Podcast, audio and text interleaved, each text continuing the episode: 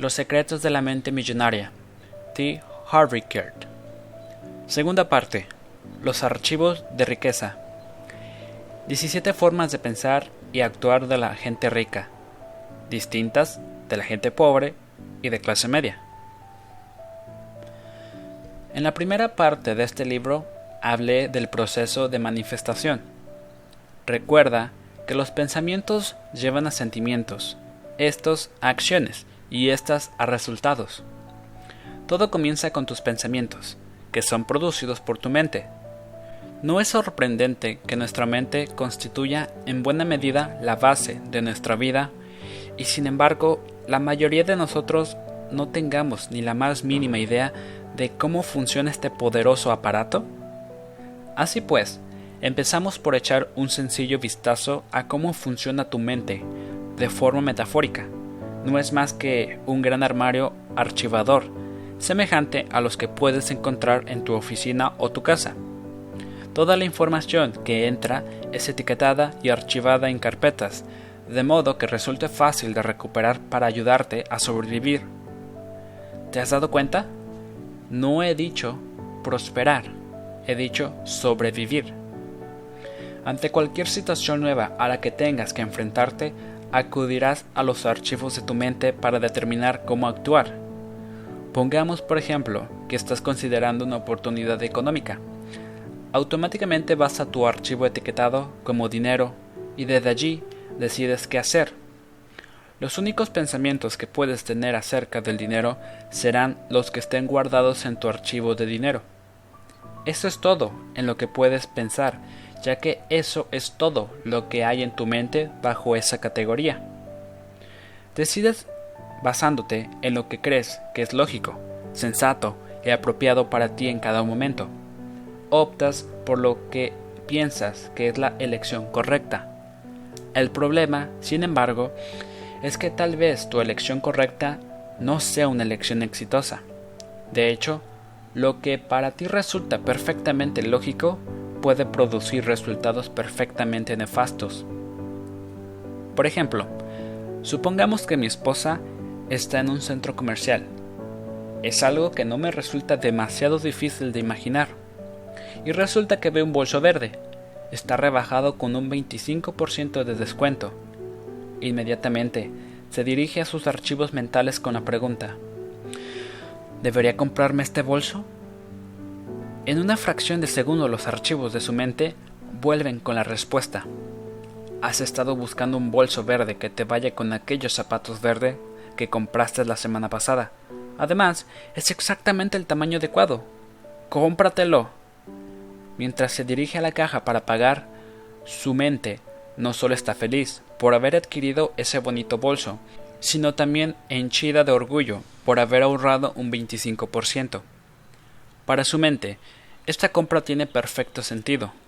Lo quiere, cree que lo necesita y es toda una ganga. Sin embargo, en ningún momento acudió a su mente el pensamiento. Cierto, es un bolso bien bonito y es toda una ganga, pero ahora mismo tengo una deuda de tres mil dólares, así que será mejor que me abstenga. No se le ocurrió esa información, porque no hay ningún archivo en su cabeza que la contenga. El archivo de cuando estés endeudada no compres más nunca fue instalado en su cerebro y no existe, lo cual significa que no podrá elegir esa opción. ¿Captas lo que quiero decir? Si en tu armario tienes solo archivos que no contribuyen al éxito económico, esas serán las únicas elecciones que podrás realizar.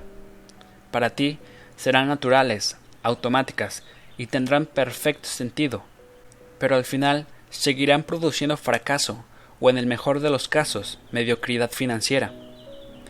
A la inversa, si tienes archivos mentales que contribuyan a la prosperidad económica, tomarás de manera natural y automática decisiones que produzcan prosperidad no tendrás que pensarlo. Tu forma normal de pensar deriva en prosperidad. Algo así como Donald Trump, su forma normal de pensar produce riqueza. En lo referente al dinero, ¿no sería increíble que pudieses pensar intrínsecamente del mismo modo que lo hacen los ricos? Como espero que hayas dicho, por supuesto, o algo equivalente. Bueno, pues sí puedes. Tal como decía antes, el primer paso hacia cualquier cambio es la conciencia. El primer paso para pensar del modo en que lo hace la gente rica es saber cómo piensa la gente rica. Los ricos piensan de forma muy distinta a los pobres o a como lo hacen la gente de clase media. Piensan de manera diferente acerca del dinero, de la riqueza, de sí mismos, de los demás y podemos decir perfectamente de cualquier otro aspecto de la vida. En esta segunda parte del libro vamos a examinar algunas de estas diferencias y, como parte de tu recondicionamiento o reorientación mental, vamos a instalar en tu mente 17 archivos de riqueza alternativos. Con archivos nuevos vienen nuevas opciones. Entonces podrás pillarte a ti mismo cuando estés pensando como la gente pobre o de clase media y serás capaz de cambiar conscientemente tu enfoque a cómo piensan los ricos. Recuerda, puedes decidir adoptar las actitudes que contribuirán a tu felicidad y a tu prosperidad en lugar de caer en actitudes que no ayudan a ello. Principio de riqueza. Puedes adoptar las actitudes que contribuirán a tu felicidad y a tu prosperidad en lugar de caer en actitudes que no ayudan a ello. Para empezar, algunas advertencias. En primer lugar, de ningún modo, forma o manera pretendo degradar a la gente pobre, ni quiero dar la impresión de que no me compadezco de su situación. No es que crea que las personas ricas son mejores que las pobres, simplemente son más ricos. Al mismo tiempo, quiero asegurarme de que captas el mensaje, de modo que voy a hacer las distinciones entre ricos y pobres lo más extremas posibles. En segundo lugar, cuando hablo de gente rica, pobre y de clase media, a lo que estoy refiriéndome es a su mentalidad, a lo distinto que piensan y actúan, más que a la cantidad de dinero que posean o, o al valor que tengan para la sociedad. En tercer lugar, estaré generalizando cantidad. Entiendo que no todos los ricos ni todos los pobres son como yo los estoy describiendo. De nuevo, mi objetivo es asegurarme de que captas de qué trata cada principio y que lo utilices adecuadamente. En cuarto lugar, en general, no siempre estaré refiriéndome a la clase media de forma específica, puesto que la gente de clase media posee comúnmente una mezcla de mentalidad rica y pobre. De nuevo, mi intención es que tomes conciencia de dónde encajas en la escala y pienses más como los ricos, si quieres crear más riqueza. En quinto lugar, puedes dar la impresión de que varios de los principios que se exponen en esta sección tratan más de hábitos y acciones que de modos de pensar. Recuerda, nuestras acciones proceden de nuestros sentimientos, que se derivan a su vez de nuestros pensamientos. Por consiguiente, toda acción rica está precedida por una forma de pensar rica. Finalmente, voy a pedirte que te predispongas a dejar de hacer lo correcto. Lo que quiero decir con esto es que te predispongas a dejar de tener que hacerlo a tu manera. ¿Por qué? Porque tu manera te ha traído exactamente lo que tienes en este momento. Si quieres más de lo mismo, sigue haciéndolo a tu manera. Sin embargo, si aún no eres rico, tal vez ya sea la hora de que vayas considerando una manera distinta, especialmente una que proceda de alguien que sea muy rico y que haya encaminado hacia la riqueza también a otros miles de personas. De ti depende. Los conceptos que estás a punto de aprender son sencillos pero profundos. Producen cambios reales para personas reales en el mundo real. ¿Cómo lo sé? En mi empresa, PEAC Potentials Training, recibimos cada año miles de cartas y correos electrónicos contándonos cómo ha transformado cada uno de los archivos de riqueza la vida de la gente. Si los aprendes y los utilizas, tengo la confianza de que también transformarán tu vida. Al final de cada sección encontrarás una declaración y un movimiento físico con el cual anclarla en tu cuerpo. Encontrarás también acciones que al emprenderlas te ayudarán a adoptar ese archivo de riqueza. Es imprescindible que lleves a la acción cada uno de los archivos en tu vida lo más rápidamente posible para que los conocimientos puedan pasar a un nivel físico, celular y crear cambios duraderos y permanentes. La mayoría de la gente comprende que somos criaturas de hábito, pero de lo que no se dan cuenta es de que, en realidad, existen dos clases de hábitos, el hábito de hacer y el hábito de no hacer. Para todo, cuanto no estés haciendo, ahora mismo te encuentras en el hábito de no hacer. El único modo de cambiar este hábito de no hacer por el hábito de hacer es hacerlo. Leer te ayudará, pero cuando pasas de leer al hacer, es un mundo por completo distinto. Si vas verdaderamente en serio con respecto a la prosperidad, pruébalo y realiza las acciones sugeridas. Archivo de riqueza número 1. La gente rica piensa, yo creo mi vida. La gente pobre piensa, la vida es algo que me sucede. Si quieres crear riqueza, es imprescindible que tengas la creencia de que tú estás al volante de tu vida, especialmente de tu vida financiera.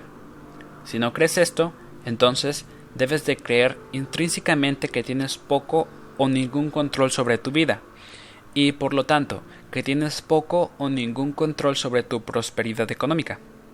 Esa no es una actitud de ricos. ¿Te has fijado alguna vez en que habitualmente es la gente pobre la que se gasta una fortuna jugando a la lotería? ¿Creen de verdad que la riqueza les va a llegar de alguien que saque su nombre de un sombrero? Se pasan el sábado por la noche pegados al televisor, mirando nerviosos el sorteo, para ver si la riqueza va a aterrizar en ellos esta semana. Claro, todo el mundo quiere ganar la lotería, e incluso la gente rica juega por diversión de vez en cuando. Pero, en primer lugar, no se gastan la mitad de su sueldo en las apuestas o billetes de lotería. Y en segundo lugar, ganar la lotería no constituye su principal estrategia para crear riqueza. Tienes que pensar que eres tú quien crea tu prosperidad, que eres tú quien crea tu mediocridad y que eres tú el que está creando tus apuros en torno al dinero y el éxito. Consciente o inconscientemente, sigue siendo tú. En lugar de aceptar ser responsables de lo que está sucediendo en tu vida, la gente pobre elige el papel de víctima. El pensamiento predominante de una víctima es a menudo el de pobre de mí. Así que, puilá, es virtud de la ley, de la intención. Eso es literalmente lo que consiguen las víctimas, consiguen ser pobres. Fíjate en que he dicho que hacen el papel de víctima. No he dicho que lo sean. Yo no creo que nadie sea una víctima, sino que la gente se hace la víctima porque cree que le aporta algo. Enseguida comentaré esto más detalladamente. Dicho eso, ¿cómo puede saberse cuándo está la gente haciéndose la víctima? Dejan tres pistas obvias. Pero antes de hablar de estas pistas, quiero que tengas presente que entiendo totalmente que ninguno de estos modos de ser tiene nada que ver con nadie que esté leyendo este libro. Pero tal vez, solo tal vez, podrías conocer a alguien que pueda identificarse con alguno de ellos. Y tal vez, solo tal vez, podrías conocer íntimamente a esa persona. En cualquier caso, te sugiero que prestes mucha atención a esta sección. Pista número 1. De la víctima. La culpa. Cuando se trata del motivo por el cual no son ricos, la mayoría de las víctimas son profesionales del juego de la culpa. El objeto de este juego es ver cuántas personas y circunstancias puedes señalar con el dedo sin mirarte nunca a ti mismo. Las víctimas, al menos, se la pasan bien. Por desgracia, no resulta tan divertido para cualquier otra persona que tenga la mala suerte de encontrarse a su alrededor. Eso es porque aquellos que son más cercanos a las víctimas se convierten en blancos fáciles. Las víctimas culpan a la economía, culpan al gobierno, culpan al mercado bursátil, culpan a su gente, culpan a su tipo de negocio, culpan a su empleador, culpan a sus empleados, culpan a su jefe, culpan a la oficina central, culpan a la persona que tienen inmediatamente por encima o por debajo de ellos, culpan a los de atención al cliente, culpan al departamento de transporte, culpan a su socio, culpan a su cónyuge, culpan a Dios y por supuesto siempre culpan a sus padres. Siempre es alguna otra persona o alguna otra cosa a la que hay que culpar. El problema es que cualquier cosa o cualquier persona excepto ellos. Pista número 2 de la víctima. Las justificaciones. Si las víctimas no están echándole la culpa a alguien, las encontrarás a menudo justificando o racionalizando su situación con frases como el dinero no es realmente importante. Déjame hacerte una pregunta. Si tú dijeses que tu marido o tu esposa, tu novio o tu novia, o tu socio o tu amigo no son tan importantes, ¿alguno de ellos estaría mucho más tiempo a ti? No lo creo. Y tampoco el dinero. En mis seminarios en vivo siempre hay participantes que vienen a decirme, ¿sabes, Harp? El dinero no es realmente tan importante. Yo los miro directamente a los ojos y les digo, estás en la ruina. ¿Me equivoco? Normalmente miran al suelo y responden de forma mansa con algo como, bueno, ahora mismo estoy pasando por algunos apuros económicos, pero... Yo los interrumpo. No, no es solo ahora mismo, es siempre. Siempre has estado en la ruina, o cerca de ella, sí o sí. Llegados a este punto, por lo general, asienten con la cabeza y regresan a su asiento, desconsolados, listos para escuchar y aprender, puesto que finalmente se dan cuenta del desastroso efecto que esta sola creencia ha causado en su vida. Por supuesto que están en la ruina, ¿Tendrías una moto si no fuese importante para ti? Claro que no. ¿Tendrías un loro como mascota si no fuese importante para ti? Es obvio que no. Del mismo modo, si no piensas que el dinero es importante, sencillamente no tendrás dinero. Puedes deslumbrar de verdad a tus amigos con la siguiente perspicacia. Imagina que en una conversación con un amigo, éste te dice, el dinero no es importante. Ponte la mano en la frente y, levanta la vista, como si estuviese recibiendo un mensaje de los cielos, y luego exclama: Estás sin blanca. A lo que tu escandalizado amigo sin duda responderá: ¿Cómo lo has sabido? Entonces extiende la palma de la mano y contéstale: ¿Qué más quieres saber? Serán 50 dólares, por favor. Déjame expresarlo sin rodeos. Cualquiera que diga que el dinero no es importante no tiene un céntimo. La gente rica comprende la importancia del dinero y el lugar que éste ocupa en nuestra sociedad. Por otra parte, la gente pobre trata de validar su ineptitud financiera empleando comparaciones irrelevantes. Argumentarán, pero el dinero no es tan importante como el amor. Bueno, ¿esa comparación no te parece bastante tonta? ¿Qué es más importante? ¿El brazo o la pierna? Tal vez los dos lo sean. Escuchadme, amigos. El dinero es extremadamente importante en las áreas en las que funciona y extremadamente poco importantes en las que no.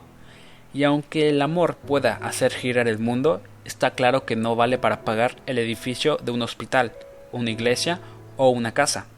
Tampoco proporcionará aliento a nadie. Principio de riqueza. El dinero es extremadamente importante en las áreas en las que funciona y extremadamente poco importante en las que no. ¿No os he convencido? Probad a pagar las cuentas pendientes con amor. ¿Seguéis sin estar seguros? Entonces, id al banco y probad a dejar algo de amor en depósito a ver qué ocurre. Os ahorraré la molestia. El cajero o la cajera os mirará como si acabéis de ausentaros del manicomio, sin permiso, y gritará solamente una palabra. Seguridad. No hay ninguna persona rica que crea que el dinero no es importante. Y si no lo he logrado persuadiros, y seguís creyendo de algún modo que el dinero no es importante, entonces solo tengo tres palabras para vosotros. Estáis en blanca. Y siempre lo estaréis hasta que erradiquéis ese archivo que no contribuye a mejorar vuestro patrón financiero. Pista número 3 de la víctima.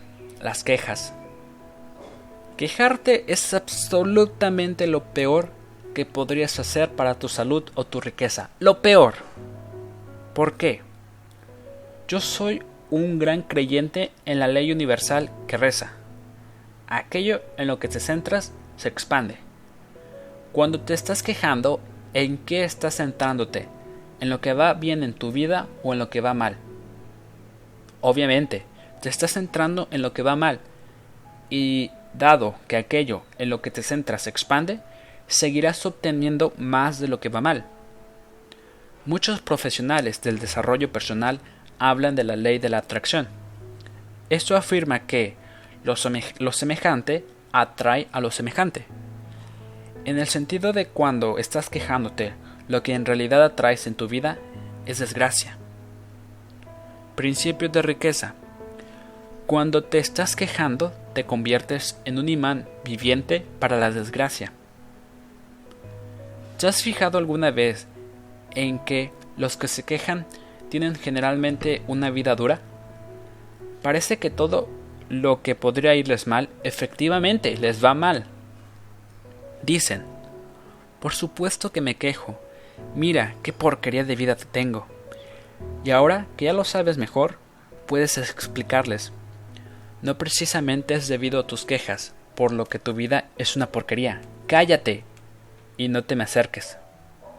Y esto nos lleva a otro punto debes asegurarte y reasegurarte de que de no ponerte en las proximidades de los que se quejan.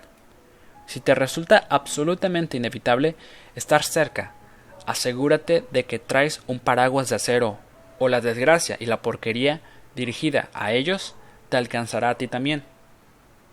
Yo permanezco lo más lejos posible de los que se quejan, porque la energía negativa es infecciosa. Hay muchísima gente, sin embargo, a la que le encanta andar con personas quejicas y escucharlas. ¿Por qué? Muy sencillo, están esperando su turno. Y tú dices, ¿que eso es malo? Espera a escuchar lo que me pasó a mí. Aquí tienes unos deberes para casa, que te prometo que te cambiarán tu vida. En los próximos siete días te desafío a no quejarte en absoluto no solo en voz alta, sino tampoco mentalmente. Pero tienes que hacerlo los siete días completos. ¿Por qué? Porque durante los primeros días puede que sigan llegándote restos de porquería procedentes de antes. Por desgracia, la porquería no viaja a la velocidad de la luz, ¿sabes? Sino a la velocidad de la porquería. De modo que podría costar un poco hacer una limpieza a fondo He propuesto este desafío a miles de personas y estoy enanodado de cuántas me han dicho que este sencillo ejercicio, que parece tan poca cosa, ha transformado sus vidas. Te garantizo que quedarás pasmado de lo increíble que será tu vida cuando dejes de centrarte en la porquería y por ello dejes de atraerla hacia ti. Si eres un quejica, olvídate de atraer prosperidad por ahora para la mayoría de la gente, el simple hecho de alcanzar un punto neutro supondría un gran comienzo. La culpa, la justificación y las quejas son como las pastillas. No son otras cosas que reductoras del estrés. Alivian el estrés del fracaso. Piénsalo. Si una persona no estuviese fracasando de algún modo, ¿tendría necesidad de culpar, de justificarse o de quejarse? La respuesta obvia es que no. De ahora en adelante, en cuanto te oigas culpar, justificarte o quejarte, para y desiste de inmediato. Recuérdate que tú estás creando tu vida y que en cada momento estarás atrayendo hacia ella o bien el éxito o bien la desgracia. Es imprescindible que elijas sabiamente tus pensamientos y tus palabras. Ahora ya estás preparado para oír uno de los mayores secretos del mundo. ¿Listo? Lee esto detenidamente. No existe ninguna víctima que sea rica. ¿Has entendido bien? Lo diré otra vez.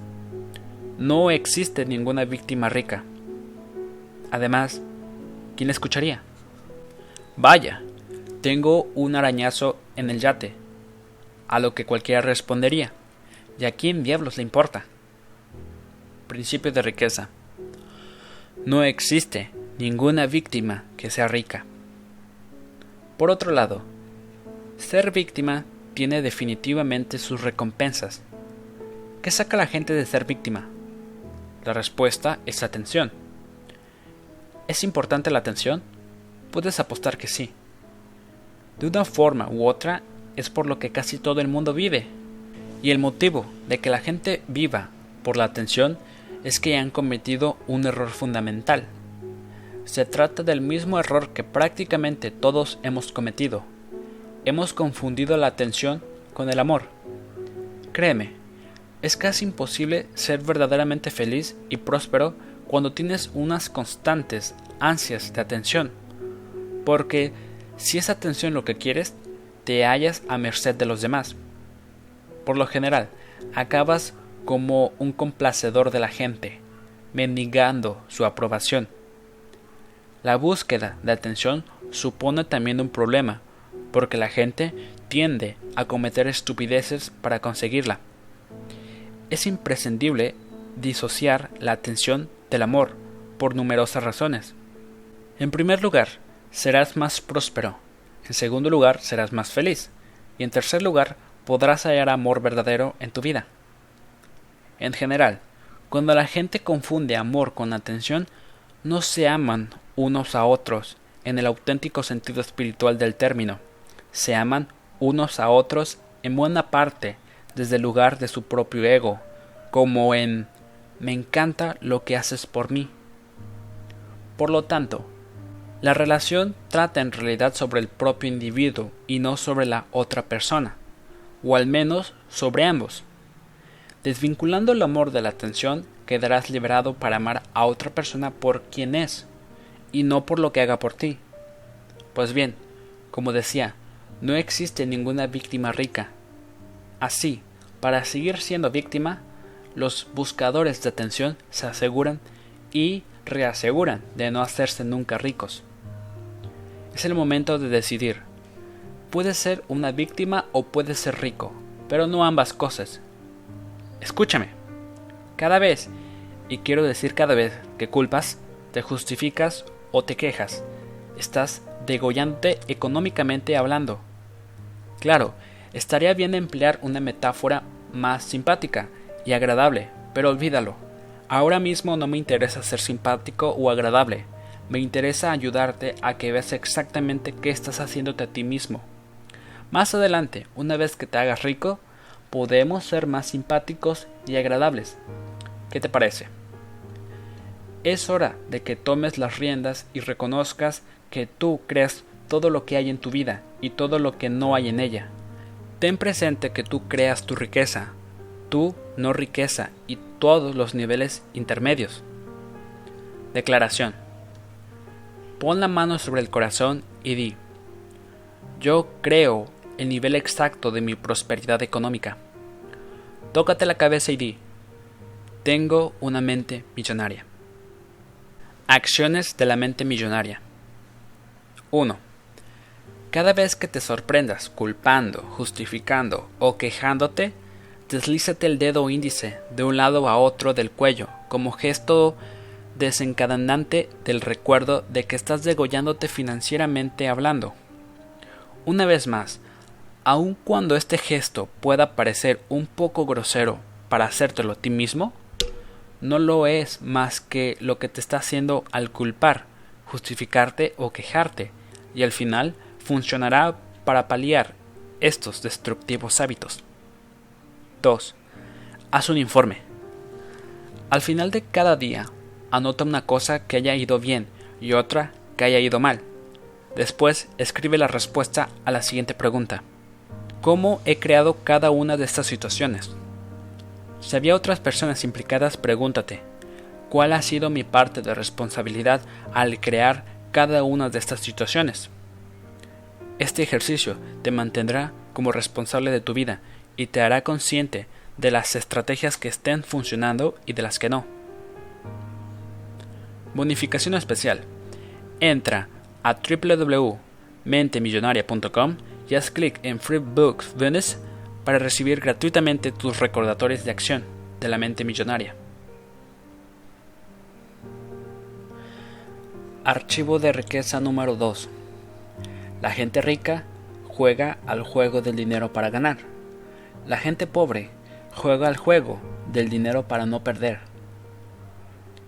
Los pobres juegan al juego del dinero a la defensiva en lugar de la ofensiva. Déjame preguntarte, si tuvieses que jugar a cualquier deporte o a cualquier juego estrictamente a la defensiva, ¿cuáles son las probabilidades de que ganaras ese juego? La mayoría de la gente estaría de acuerdo, escasas o nulas. Sin embargo, así es exactamente como juegan la mayoría de las personas al juego del dinero.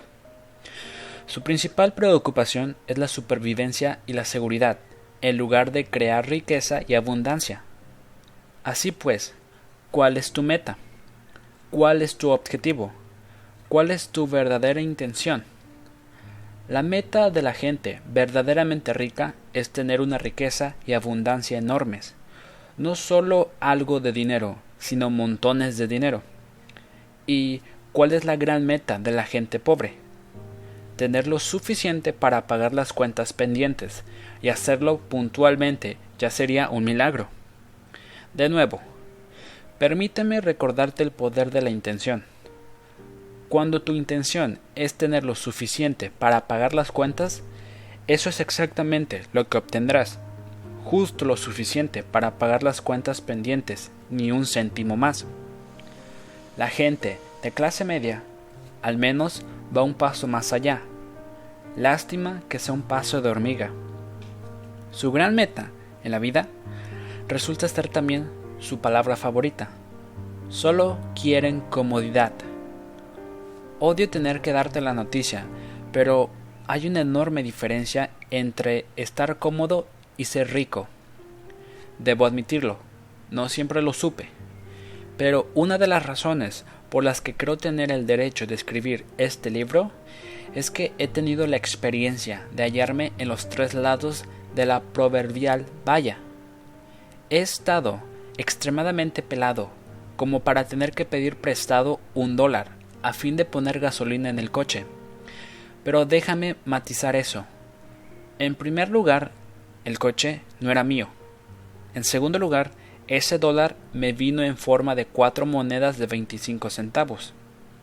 ¿Sabes lo embarazoso que resulta para un adulto pagar la gasolina con cuatro monedas?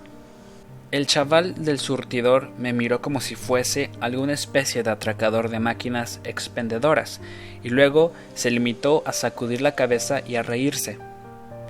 Definitivamente fue uno de mis momentos económicos más bajos, y por desgracia, solo uno de ellos. Una vez que me organicé, pasé al nivel de la comodidad, Sentirse cómodo económicamente está bien. Al menos sales a restaurantes decentes para variar. Pero muchas veces todo lo que podía pedir era pollo. En fin, no hay nada malo en pedir pollo, si es eso lo que realmente quieres. Pero muchas veces no lo es.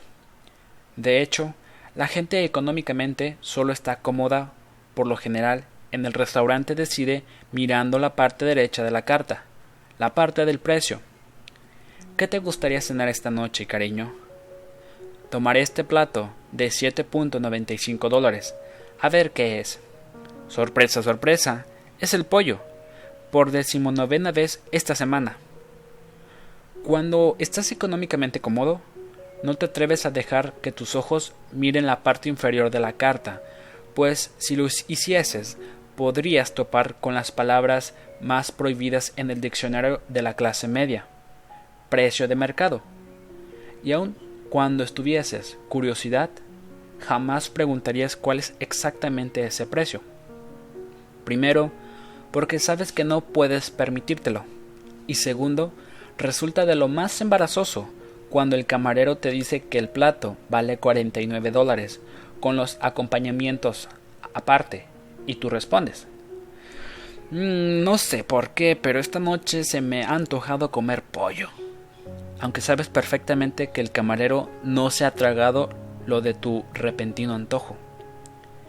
Debo decir que para mí, personalmente, una de las mejores cosas de ser rico es no tener que mirar ya más los precios de la carta, como exactamente lo que quiero comer, sin tener en cuenta el precio.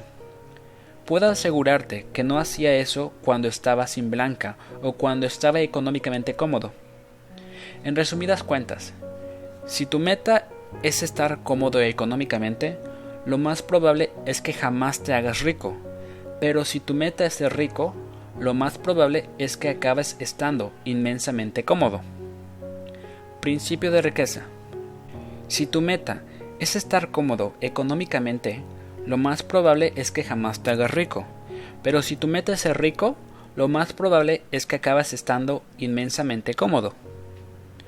Uno de los principios que enseñamos en nuestros programas es, si aspiras a las estrellas, alcanzarás, cuando menos, la luna. La gente pobre ni siquiera aspira al tejado de su casa, y después se pregunta por qué no prospera. Bueno, acabas de averiguarlo obtienes lo que verdaderamente pretendes obtener. Si quieres hacerte rico, tu meta debe ser esa, no tener suficiente para pagar las cuentas pendientes, y no solo tener suficiente para estar cómodo. Rico significa rico.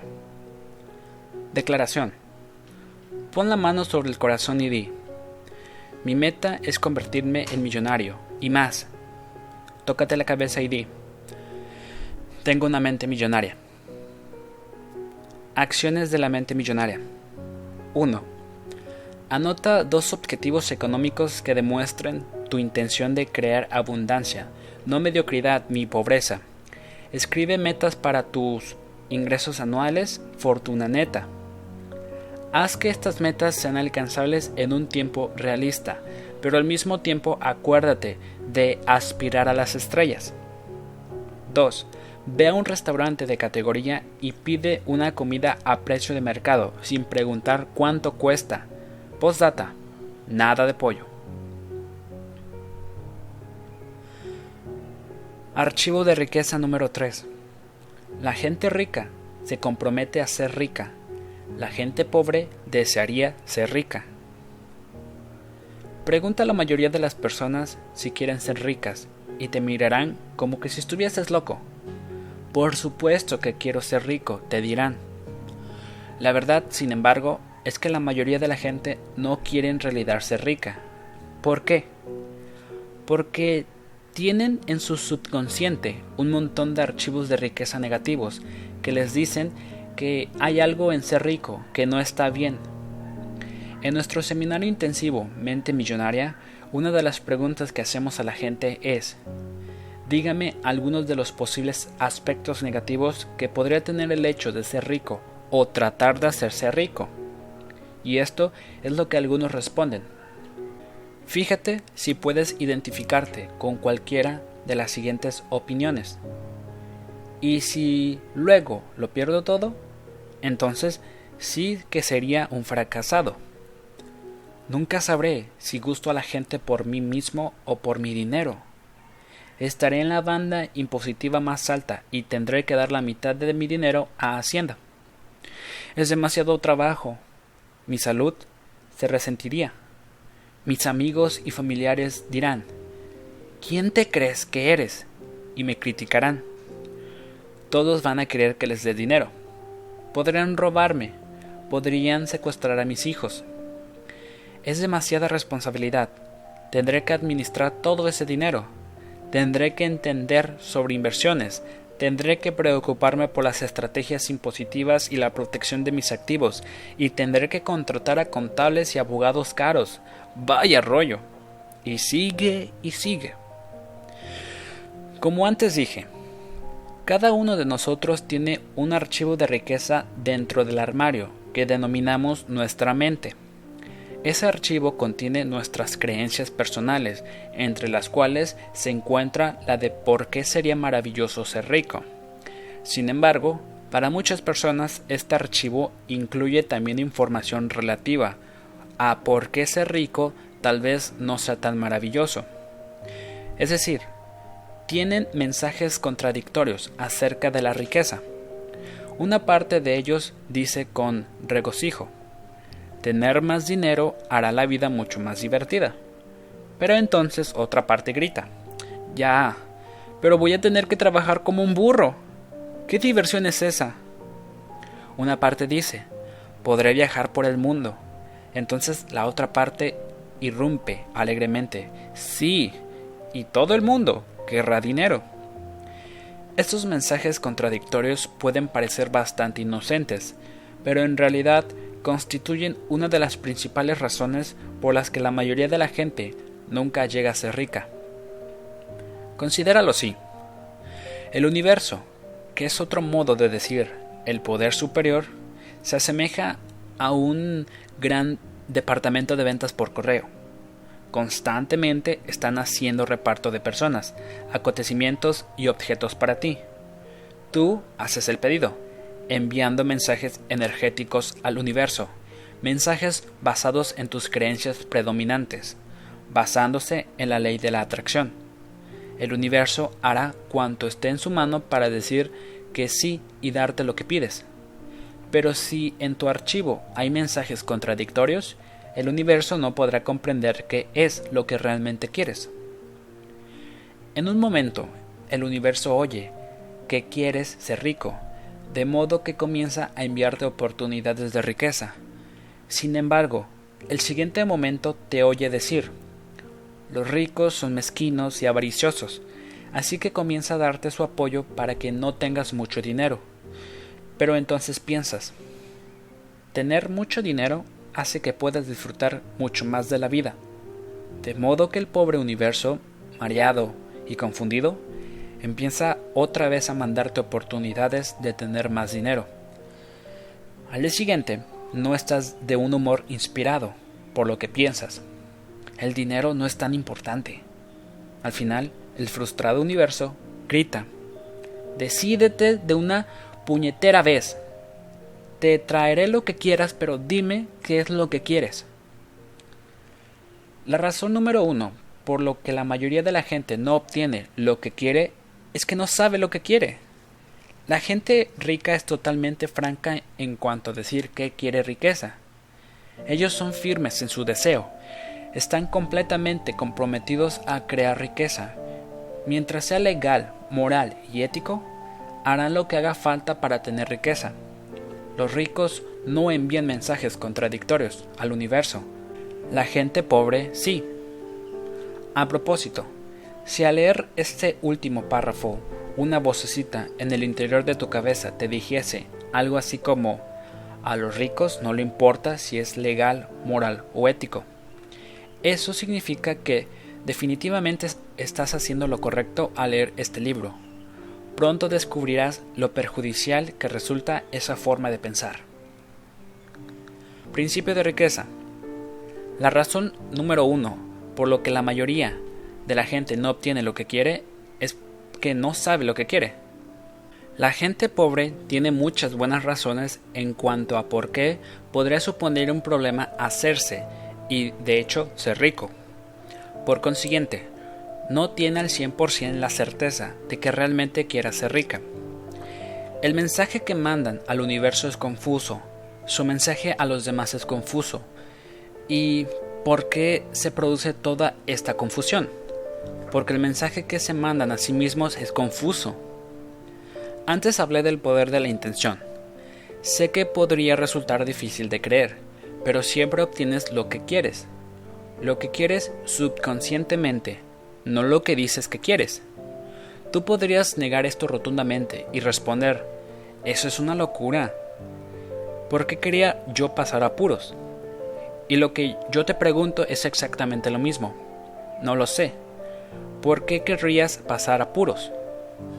Dicho claramente, si no estás obteniendo la riqueza que dices que deseas, es muy probable que sea porque, en primer lugar, subconscientemente no quieres en realidad riqueza, o en segundo lugar, porque no estás dispuesto a hacer lo que haga falta para crearla. Exploremos esto más a fondo. Existen en realidad tres niveles de los que se denomina querer. El primer nivel es el de quiero ser rico. Esa es otra forma de decir si me cae como llovido del cielo lo cogeré. El solo hecho de querer no sirve de nada. ¿Te has fijado en que querer no lleva necesariamente a tener? Fíjate también en que lo primero sin lo segundo lleva más de lo primero. Querer se convierte en algo habitual y conduce únicamente a sí mismo, creando un círculo perfecto que va exactamente a ninguna parte. La riqueza no viene del mero hecho de desearla. ¿Cómo sabes que esto es cierto. Con una simple comprobación de la realidad, miles de millones de personas quieren ser ricas, pero relativamente pocas lo son. El segundo nivel de querer es el de elijo ser rico. Esto implica decidir convertirse en una persona rica. Elegir constituye una energía mucho más fuerte y va a la par con ser responsable de crear tu realidad. La palabra decisión procede del término latino decidiré, que significa eliminar cualquier otra alternativa. Elegir es mejor, pero no lo mejor. El tercer nivel de querer es el de me comprometo a ser rico. La definición del verbo comprometerse es dedicarse sin reservas. Eso significa no retener absolutamente nada, dar el 100% de todo lo que tienes para obtener riqueza. Significa estar dispuesto a hacer lo que haga falta durante el tiempo que haga falta. Este es el camino del guerrero. No hay excusas, no hay ningún pero que valga, ningún quizá, ningún tal vez, y el fracaso no es una opción. El camino del guerrero es simple. Seré rico o moriré en el intento. Me comprometo a ser rico. Prueba decirte eso a ti mismo. ¿Qué sentimiento te produce? A algunos les da una sensación de poder, otros se sienten intimidados. La mayoría de las personas jamás se comprometerían verdaderamente a ser ricas.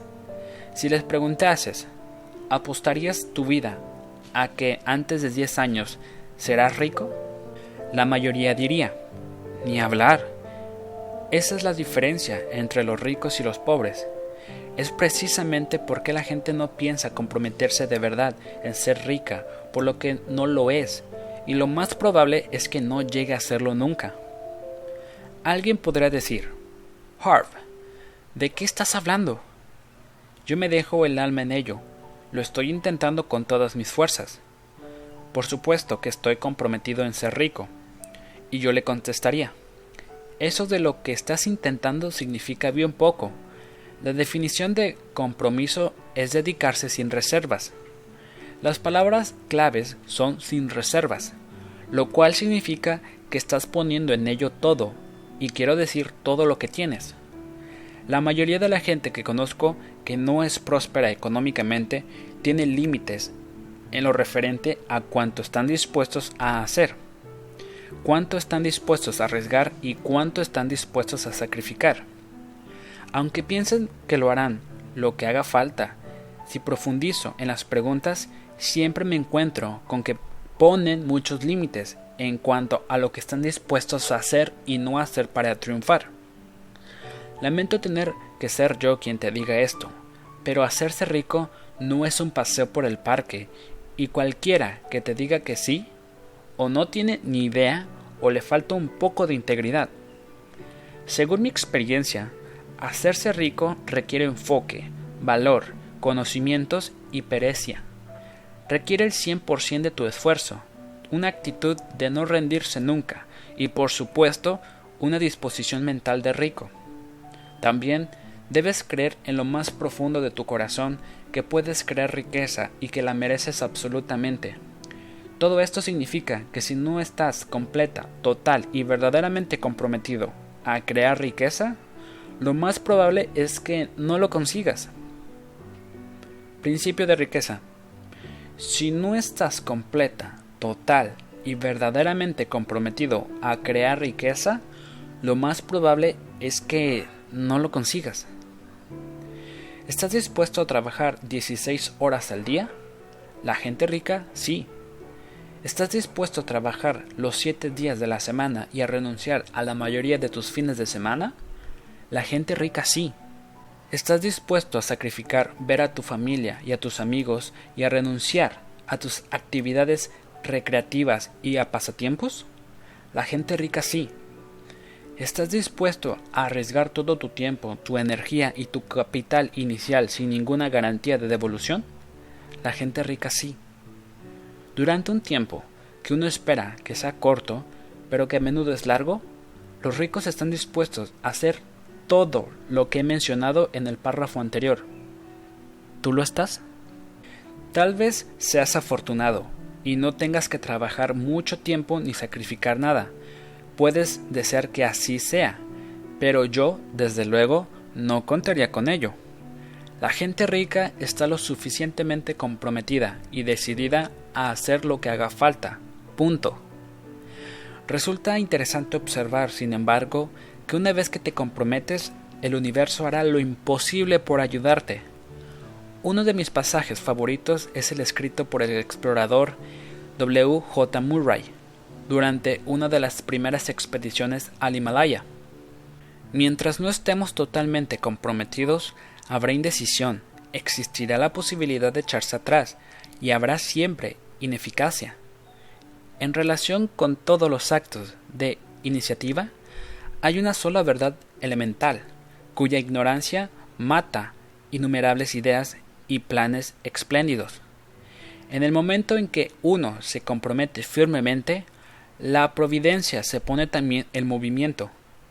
De la decisión surge todo un caudal de sucesos que provoca todo tipo de incidentes imprevistos a vuestro favor, causa encuentros casuales y trae la ayuda material que nadie habría soñado encontrar.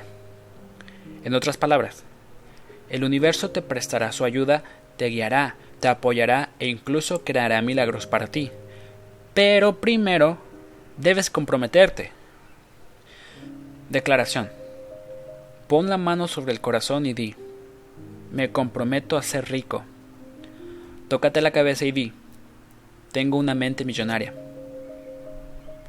Acciones de la mente millonaria. 1. Escribe un párrafo corto explicando por qué exactamente es importante para ti crear riqueza. Sé concreto. 2. Queda con un amigo o familiar que esté dispuesto a apoyarte Dile a esa persona que quieres evocar el poder del compromiso, con la finalidad de crear un mayor éxito. Ponte la mano en el corazón, mira a esa persona a los ojos y repite la siguiente afirmación. Yo, tu nombre, me comprometo a convertirme en millonario antes de fecha. Pídele a tu amigo que afirme. Yo creo en ti. Después di gracias. Postdata. Para reforzar tu compromiso, te invito a que te comprometes directamente conmigo en www.mentemillonarialibro.com y que luego imprimas tu compromiso y te lo cuelgues en la pared. Postdata 2. Compara cómo te sientes después de tu compromiso con cómo te sentías antes de hacerlo. Si experimentas una especie de sensación de libertad, te hallas en el camino correcto. Si sientes un cierto matiz de miedo, significa que vas bien. Si no te molestaste en hacerlo, te encuentras aún en la fase de no estar dispuesto a hacer lo que haga falta, o en la fase de yo no necesito hacer ninguna de esas cosas raras. En cualquier caso, deja que te recuerde que tu manera de hacer las cosas te ha traído exactamente al lugar donde estás ahora mismo. Archivo de riqueza número 4. La gente rica piensa en grande. La gente pobre piensa en pequeño. En cierta ocasión invitamos a impartir uno de nuestros seminarios a una persona que en solo tres años había pasado de tener una fortuna neta de 250 mil dólares a más de 600 millones. Cuando se le preguntó el secreto dijo, en el momento en que comencé a pensar en grande, todo cambió. La ley de ingresos dice, se te pagará en proporción directa al valor de lo que tú des según el mercado. Principio de riqueza, la ley de ingresos. Se te pagará en proporción directa al valor de lo que tú das según el mercado. La palabra clave aquí es valor. Es importante saber que hay cuatro factores que determinan tu valor en el mercado. Oferta, demanda, calidad y cantidad. Según mi experiencia, el factor que presenta el mayor reto para la mayoría de las personas es la cantidad. El factor cantidad significa simplemente cuál es el valor que entregas realmente al mercado. Otra forma de expresar esto es a cuánta gente sirves o a cuánta gente afectas realmente. En mi negocio, por ejemplo, hay formadores que prefieren enseñar a pequeños grupos de 20 personas a la vez. Otros se sienten cómodos con un centenar de participantes en la sala. A otros les gusta tener una audiencia de 500 personas. Y hay otros a los que les encantan las audiencias de entre 1000 y 5000 individuos o más. ¿Crees que existe alguna diferencia entre los ingresos de estos formadores? Sí, señor. Piensa en el negocio de mercadotecnia en cadena. ¿Hay alguna diferencia de ingresos entre alguien que tiene a 10 personas por debajo de él y alguien que tiene a 10.000?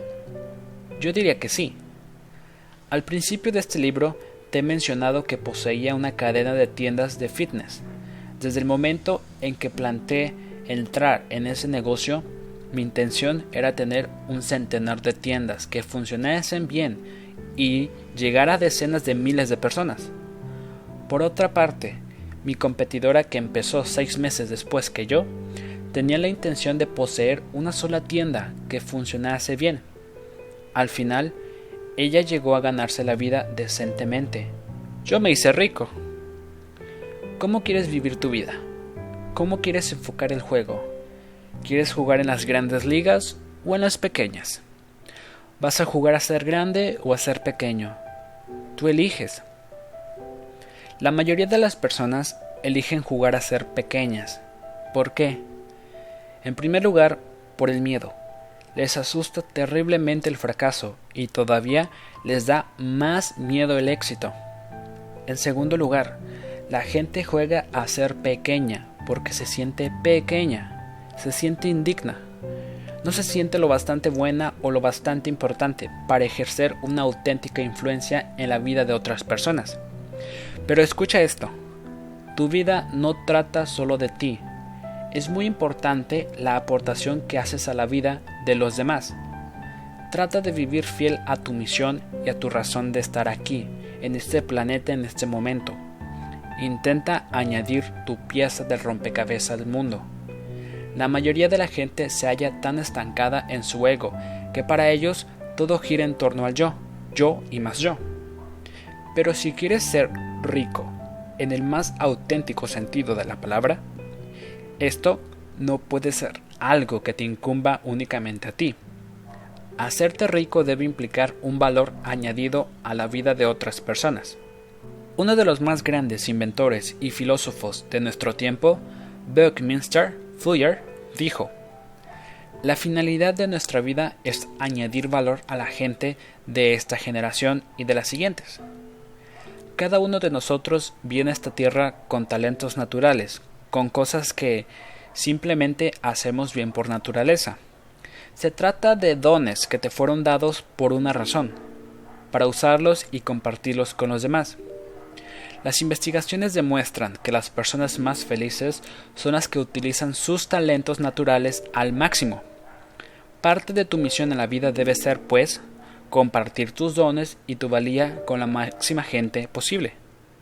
Eso implica estar dispuesto a jugar en grande. ¿Conoces la definición de empresario? La que nosotros usamos en nuestros programas es la de la persona que soluciona problemas a la gente, obteniendo por ello una ganancia. Así es, un empresario no es otra cosa que un solucionador de problemas.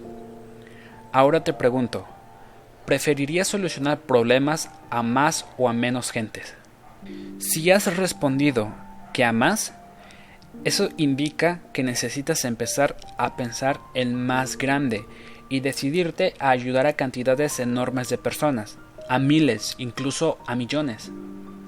La consecuencia derivada de ello es que a cuanta más gente ayudes, más rico te volverás a nivel mental, emocional, espiritual y definitivamente económico.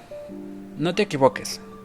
Todas y cada una de las personas de este planeta tienen una misión y tú estás viviendo ahora mismo es porque existe una razón para ello. A Richard Bach, en su libro Juan Salvador Gaviota, se le pregunta ¿Cómo sabré cuándo he completado mi misión? La respuesta, si sigues respirando, es que no has terminado. Lo que yo he presenciado es que hay demasiada gente sin realizar su cometido, sin cumplir su deber o con su dharma, como se diría en sánscrito. Observo a demasiadas personas que juegan a un nivel infinitamente pequeño y a demasiada gente que permita que sea su yo egocéntrico basado en el miedo el que la rija.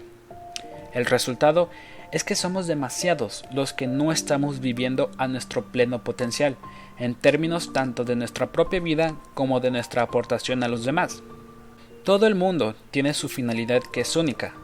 Tal vez seas inversor inmobiliario y compres propiedades para alquilarlas y juntar dinero contante y sonante. ¿Cuál es tu misión? ¿Cómo ayudas tú? Es muy probable que añadas valor a tu comunidad ayudando a familias a encontrar una vivienda asequible, que tal vez de otro modo no podrían encontrarla.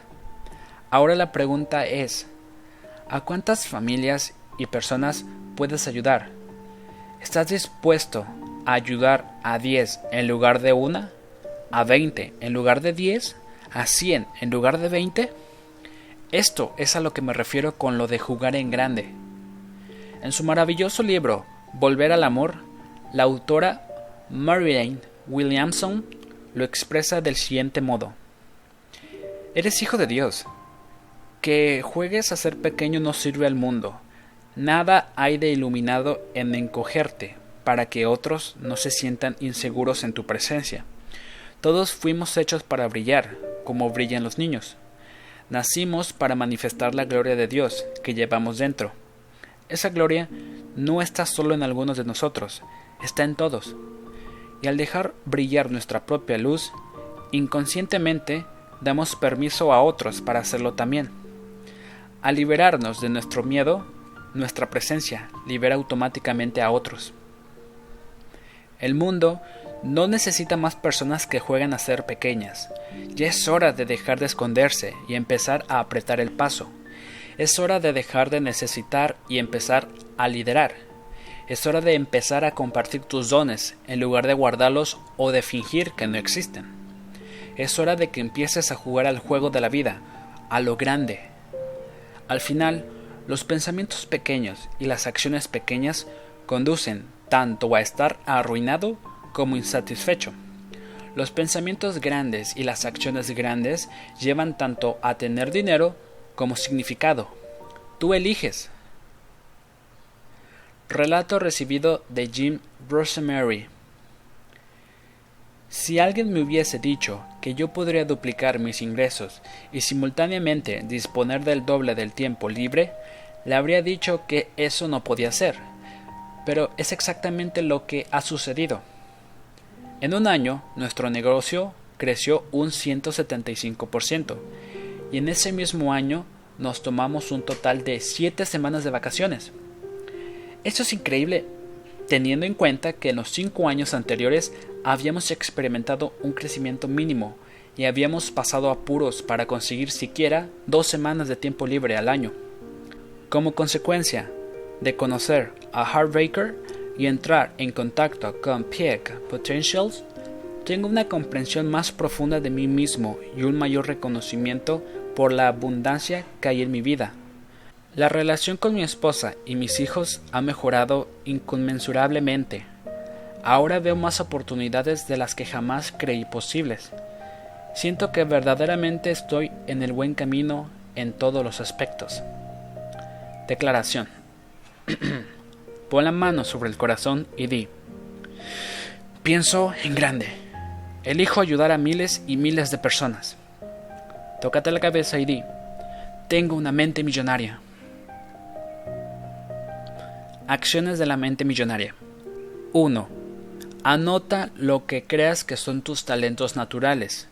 Se trata de cosas que siempre se te hayan dado bien, por naturaleza. Escribe también cómo y dónde puedes utilizar mayor cantidad de estos dones en tu vida, y especialmente en tu vida laboral. 2. Anota o devánate los sesos con un grupo de gente. ¿Cómo puedes solucionar los problemas a 10 veces más personas de las que ahora abarcas en tu empleo o negocio? debes dar al menos con tres estrategias distintas. Archivo de riqueza número 5. La gente rica se centra en las oportunidades.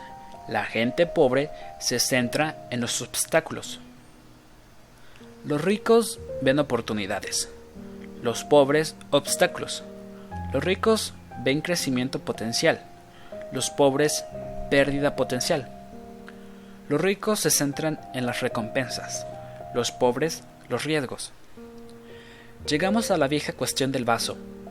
¿Está medio vacío o medio lleno? Aquí no estamos hablando de pensamiento positivo, estamos hablando de tu perspectiva habitual sobre el mundo. La gente pobre toma decisiones basándose en el miedo. Su mente está constantemente analizando lo que no va bien o lo que podría ir mal de cualquier situación. Su principal disposición mental es, ¿y si no funciona? O con mayor frecuencia, no va a funcionar. La gente de clase media es ligeramente más optimista. Su disposición mental es la de yo, desde luego, espero que esto funcione. Los ricos, como he dicho antes, se responsabilizan de los resultados de su vida y actúan según la disposición mental de funcionará porque yo haré que funcione. La gente rica confía en tener éxito. Tienen confianza en sus capacidades, tienen confianza en su creatividad y creen que, en el caso de que las circunstancias fueran desfavorables, podrán encontrar otro modo de tener éxito. Generalmente, cuanto más grande es la recompensa, mayor es el riesgo. Como constantemente ven oportunidades, los ricos están dispuestos a arriesgar. La gente rica cree que si las cosas no salen del todo bien, siempre podrán recuperar su dinero. Los pobres, sin embargo, esperan el fracaso. Carecen de confianza en sí mismos y en sus capacidades piensan que si las cosas no saliesen bien sería catastrófico. Y como constantemente ven obstáculos, por regla general no están dispuestos a arriesgar. Y si no hay riesgo, no hay recompensa. Que conste, estar dispuesto a arriesgar no significa necesariamente que estés dispuesto a perder. La gente rica asume riesgos con base esto significa que investigan, averiguan lo que tienen que averiguar y toman decisiones basándose en información y en hechos sólidos. Por otra parte, ¿crees que se toman todo el tiempo del mundo para informarse? No. Hacen lo que pueden en el menor tiempo posible y después deciden meterse en el asunto o no. Los pobres aunque afirman que están preparándose para cuando llegue la oportunidad, lo que generalmente hacen es andarse con rodeos. Están muertos de miedo, vacilando durante semanas, meses e incluso años enteros. Y para entonces, la oportunidad generalmente desaparece. Así racionalizan la situación diciendo, ¿me estaba preparando? Seguro que sí, pero mientras ellos estaban preparando, el rico entró, salió y ganó otra fortuna. Sé que lo que estoy a punto de decir puede sonar un poco extraño, teniendo en cuenta lo mucho que valoro la autorresponsabilidad. Sin embargo, sí creo que hay un cierto elemento de lo que mucha gente denomina suerte, asociado con el hecho de hacerse rico o incluso con prosperar en cualquier cosa. En el fútbol americano podría ser el jugador del equipo contrario, que llega dando tumbos a pisar tu propia línea, cuando queda menos de un minuto para acabar el partido, permitiendo que lo gane tu equipo. En el golf podría ser la bola loca que da contra un árbol que está fuera de los límites y vuelve a rebotar en el césped, solo o a, unos, a solo unos centímetros del agujero. En los negocios, ¿cuántas veces has oído hablar de un tipo que se gasta algo de dinero en un trozo de tierra en el quinto infierno y diez años después algún grupo de empresas decide que quiere construir allí un centro comercial o un edificio de oficinas? A consecuencia de ello, este inversor se hace rico. ¿Fue una jugada brillante por su parte o solo suerte? Yo diría que un poco de las dos cosas. El tema, sin embargo, es que no habrá suerte alguna, ni ninguna otra cosa que valga la pena, que se ponga en tu camino a menos que adoptes alguna forma de acción. Para tener éxito a nivel económico, debes hacer algo, comprar algo o poner algo en marcha. Y cuando lo haces, ¿es la suerte? ¿Es el universo? o es el poder superior que te apoya a su milagrosa manera para que tengas el valor y el compromiso de meterte en ello? En lo que me respecta, ¿qué importa lo que sea? El hecho es que ocurre. Otro principio clave, pertinente aquí, es que la gente rica se centra en lo que quiere, mientras que la pobre lo hace en lo que no quiere. De nuevo, la ley universal establece aquello en lo que te centras se expande, puesto que los ricos se centran en las oportunidades que hay en todo. Estas abundan para ello. Su mayor problema es manejar todas las increíbles posibilidades de ganar dinero que ven. Por otra parte, puesto que los pobres se centran en los obstáculos que hay en todo, estos abundan para ellos y su mayor problema es manejar todos los increíbles obstáculos que ven. Es sencillo. Aquello en lo que te enfocas determina lo que te encuentras en la vida. Céntrate en las oportunidades y eso es lo que te encontrarás. Céntrate en los obstáculos y eso es lo que te hallarás. No estoy diciendo que no te preocupes de los problemas. Por supuesto, maneja los problemas a medida que surjan, en el presente, pero mantén la mirada en tu meta Sigue avanzando hacia tu objetivo. Pon tu tiempo y tu energía en crear lo que quieres. Cuando surjan obstáculos, manéjalos y después vuelve a centrarte enseguida en tu visión. Lo que no debes hacer es basar tu vida en la resolución de problemas. No te pases todo el tiempo apagando fuegos. Quienes lo hacen van hacia atrás. Lo que debes hacer es emplear tu tiempo y tu energía mental y física avanzando sin cesar hacia tu meta. ¿Quieres un consejo sencillo pero muy poco frecuente? Aquí lo tienes. Si quieres hacerte rico, céntrate en ganar, en conservar y en invertir tu dinero. Si quieres ser pobre, céntrate en gastarte el dinero. Puedes leerte mil libros y asistir a un centenar de cursos sobre el éxito y la prosperidad, pero todo se reduce a eso. Recuerda, aquello en lo que te centras expande. La gente rica comprende también que nunca puede saberse toda la información de antemano. En otro de nuestros programas, la formación del guerrero ilustrado, preparamos a la gente para que acceda a su poder interior y triunfe a pesar de todo. En ese curso enseñamos un principio conocido como Preparados, fuego, apunten. ¿Qué es lo que queremos decir? Prepárate lo mejor que puedas en el menor tiempo posible y pasa a la acción. Después, ve corrigiendo por el camino. Es de locos pensar que puedes saber todo lo que sucederá en el futuro.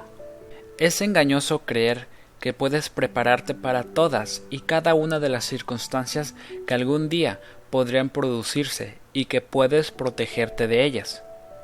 ¿Sabías que en el universo no hay ninguna línea recta?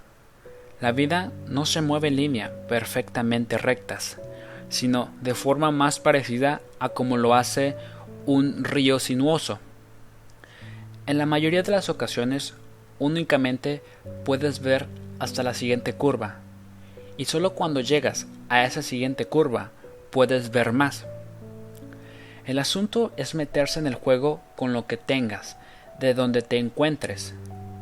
Yo llamo a esto entrar en el ruedo.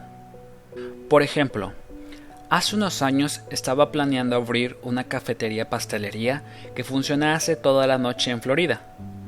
Estudié las opciones de ubicación y el mercado y averigüé el equipamiento que necesitaría.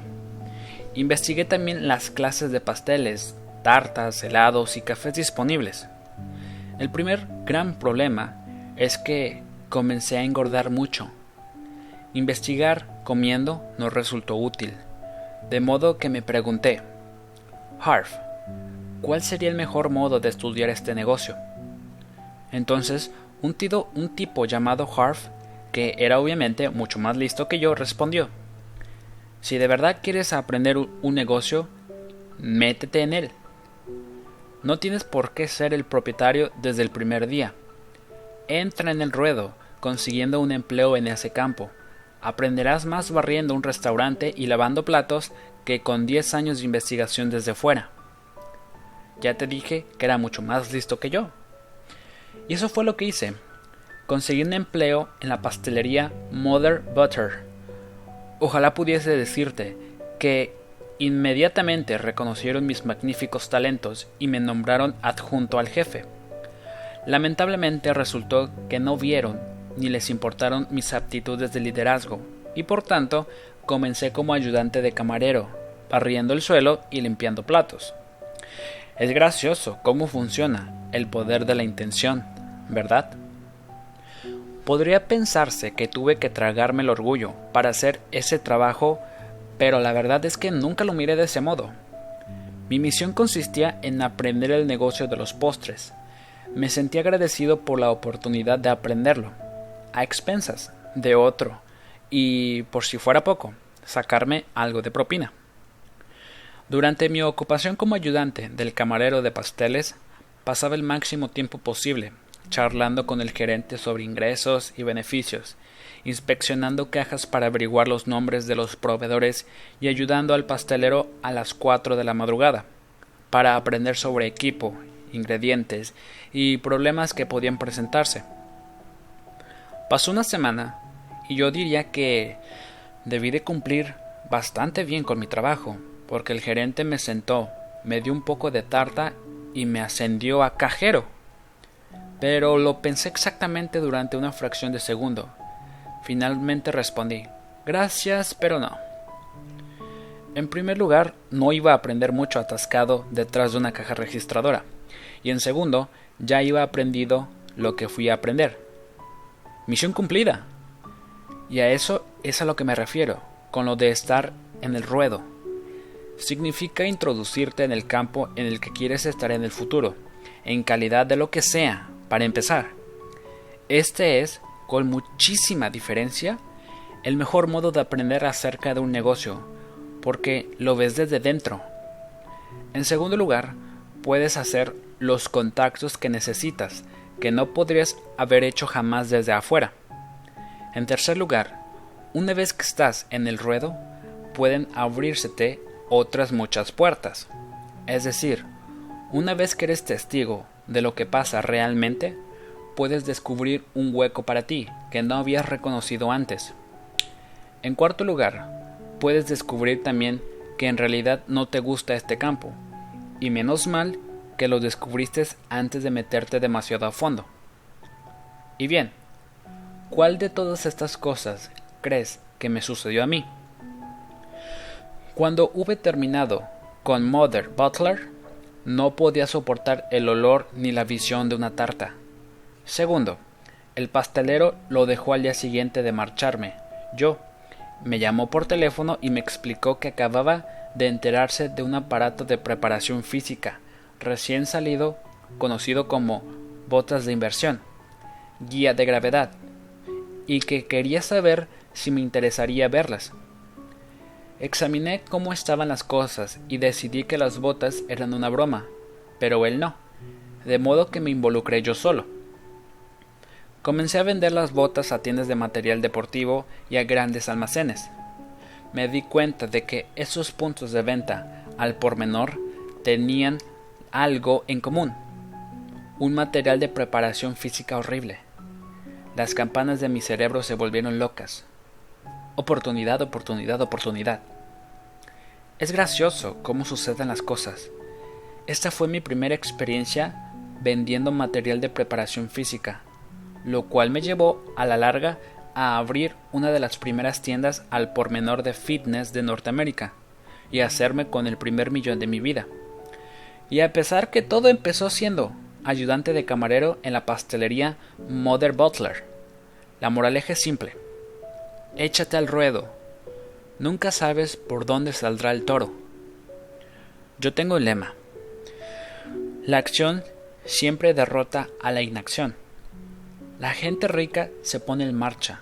Confía en que, una vez que estén dentro del juego, podrán tomar decisiones inteligentes en el momento presente podrán hacer correcciones e ir ajustando las velas sobre la marcha. Los pobres no confían en sí mismos ni en sus capacidades, de modo que creen que deben saberlo todo con antelación, lo cual es prácticamente imposible. Mientras tanto, no mueven ni un dedo. Al final, con su actitud positiva de preparados, fuego, apunten, los ricos pasan a la acción y por lo general ganan. Por el contrario, diciéndose a sí mismos, yo no hago nada hasta haber identificado cada posible problema y saber exactamente qué hacer al respecto, la gente pobre nunca pasa a la acción y por lo tanto también pierde. Los ricos ven una oportunidad, se abalazan sobre ella y se hacen más ricos aún. ¿Y los pobres? Ellos siguen preparándose. Declaraciones. Pon la mano sobre el corazón y di, me centro en las oportunidades por encima de los obstáculos. Me preparo, disparo, apunto. Tócate la cabeza y di, tengo una mente millonaria. Acciones de la mente millonaria. 1. Entra en el juego. Piensa en una situación o proyecto que hayas querido poner en marcha. Olvida cualquier cosa que hayas estado esperando. Comienza ahora desde donde te encuentres y con lo que tengas. A ser posible, hazlo mientras trabajes para otra persona o con otra persona para aprender cómo funciona todo. Si ya estás enterado, basta de excusas. ¡A por ello! 2. Practica el optimismo. Hoy, reformula como una oportunidad cualquier cosa que alguien diga que es un problema o un obstáculo, volverás loca a la gente negativa pero oye, ¿y qué? De todos modos, es lo que están haciéndose constantemente a sí mismos. 3. Céntrate en lo que tienes, no en lo que no tienes. Haz una lista de 10 cosas que hay en tu vida por la que puedes estar agradecido y léala en voz alta. Después, léala cada mañana durante los próximos 30 días. Si no aprecias lo que tienes, no obtendrás nada más y no necesitas más.